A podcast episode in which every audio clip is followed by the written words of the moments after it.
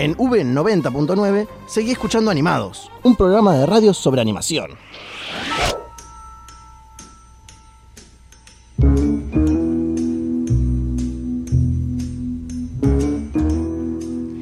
Y hemos vuelto con Animados, un programa de radio sobre animación. Quiero recordarles también que sigan las redes de nuestra Universidad de Belgrano. Nos pueden encontrar en radiov.com.ar, en Facebook Radio V909 y en Twitter FMV 909. Y ha llegado el momento de Florcita y sus Hola. noticias. A ver qué has traído. Hoy les traje noticias muy buenas, ¿eh? muy importantes.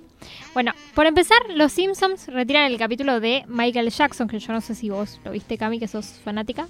¿Sabes qué? Ese no. De la nueva temporada muy poco. Tengo que actualizarme un poco más. Ahora te cuento de qué se trata en un ratito. Bueno, el episodio se llama Papá Loco de Atar, que eh, participó Michael Jackson bajo el seudónimo de John J. Smith. Y es uno de los capítulos más icónicos, pero después de la emisión del documental Living Neverland, que, es, eh, que habla de los supuestos abusos de Michael Jackson, los productores decidieron sacar ese capítulo de Los Simpsons porque no quieren nada que, que ver con Michael Jackson, digamos. Claro, como también lo que ha sucedido con Kevin Space en el caso de House of, Car- of Cards. y y está, está bien, yo la verdad que estoy de acuerdo. Pueden ser teorías o no, pero si ese es el motivo, está perfectamente. Está- es muy ético lo que están haciendo. Y por si alguien no se acuerda, el capítulo se trata de eh, Michael Jackson que está en la le pone voz al personaje de León, el apellido es muy complicado, Mopowski, Excelente, muy bien, Flor, ¿eh? quien conoce a Homero en una institución mental y Homero lo lleva a su casa diciendo que es Michael Jackson y este ayuda a Bart a cantarle el feliz cumpleaños a Lisa. Interesante, pero no lo voy a poder ver, nadie lo va a poder ver más entonces. No, no va a estar más. Ok. En internet siempre van a estar esos capítulos. Siempre alguien se las ingenia para acercar esas cosas al Ahí viene público. Franco. con No deberían. No debe- lo que estás contando está mal. Bueno, y también tenemos acá, por favor, no lo he dicho, tenemos a Mati, que desde el control vino a sentarse con nosotros. Es un honor, un aplauso para Mati. A ver, Mati, vos viste este capítulo, ¿no? Digo, el documental. Sí, gracias, Cami. Eh, vi el capítulo, vi el documental, vi, vi todo. Eh, el documental es un documental de HBO que salió la semana pasada. Eh, es, de, es un documental de cuatro horas sobre dos casos de abusos de Michael Jackson. Eh, dos, dos personas que ya tienen treinta y pico años cuentan cómo, cómo fue vivir toda su vida con todo este tema y cómo, por qué ahora salen a contar la verdad. ¿Por qué lo ocultaron o por qué mintieron hasta ahora? Eh, y se entiende que, que, que series como Los Simpsons estén tratando de desapegarse un poco de este tema. Muy bien, la verdad que Mati es un productor con todas las letras porque Exacto. ha visto el contenido que nosotros No no, como y lo lo que dice vamos a Frank. hacer. Bueno, siguiendo tenemos a Ana Frank, que va a tener su propia película. Después de que la novela El diario de Ana Frank sea muy conocido en todo el mundo, van a ser ¿Dónde está Ana Frank? Que el director piensa em, publicarla, digamos, o sea, que sea vista por primera vez en el Festival de Venecia de 2020. El director se llama Ari Folman, que es un cineasta israelí conocido, que ahora Fran tiene un par de datos para tirar.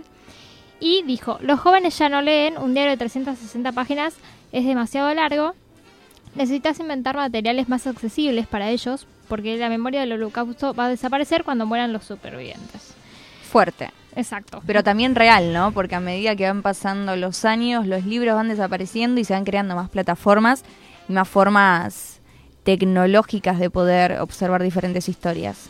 El director está muy eh, vinculado emocionalmente con la historia de Ana Frank, porque su familia llegó a las puertas del campo de exterminio de... Dale, Mati. De Auschwitz. Eso.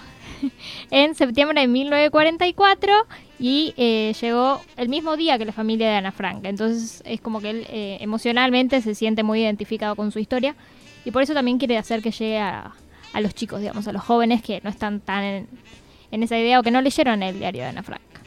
Esta no es la primera incursión en el mundo de la animación de este director. Ari Folman ya había hecho Vals con Bashir, que es un documental israelí animado que ganó un Globo de Oro, y también una película muy interesante que se llama El Congreso, que habla de una actriz caída en decadencia que vende sus derechos a la animación.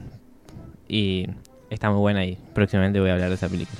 Muy bien, muy bien que nos adelantes también de lo que, que lo que vas a hablar, Fran.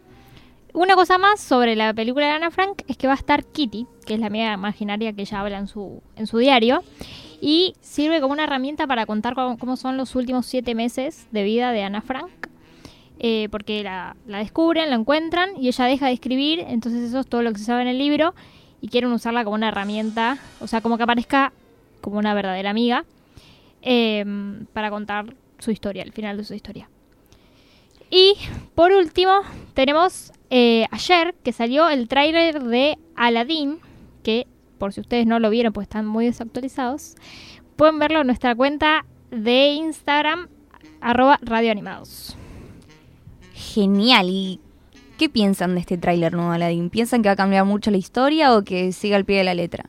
Bueno, yo, yo pienso que sí, que van a mantener la historia, la base va a ser la misma seguramente, pero ya se ve en el tráiler como algunas cosas van a cambiar mucho, hay algunas escenas que, en la película animada no se pueden reconocer, una, una, eh, una escena en, en hielo parece ser, eh, y después varias, varias cosas con el genio que van a ser muy distintas, porque el cambio de Will Smith a Robin Williams seguramente cambia muchísimas cosas. Muchos fanáticos se van a ver como decepcionados quizás por como no, no ser tan fieles a, a la imagen, a la historia original. Sí, yo creo que también con que Will Smith esté dentro del genio, si bien siempre fue bastante cómico, va a darle como ese toque gracioso, ¿no? Además de que es un actor muy reconocido y muy querido por amplios públicos.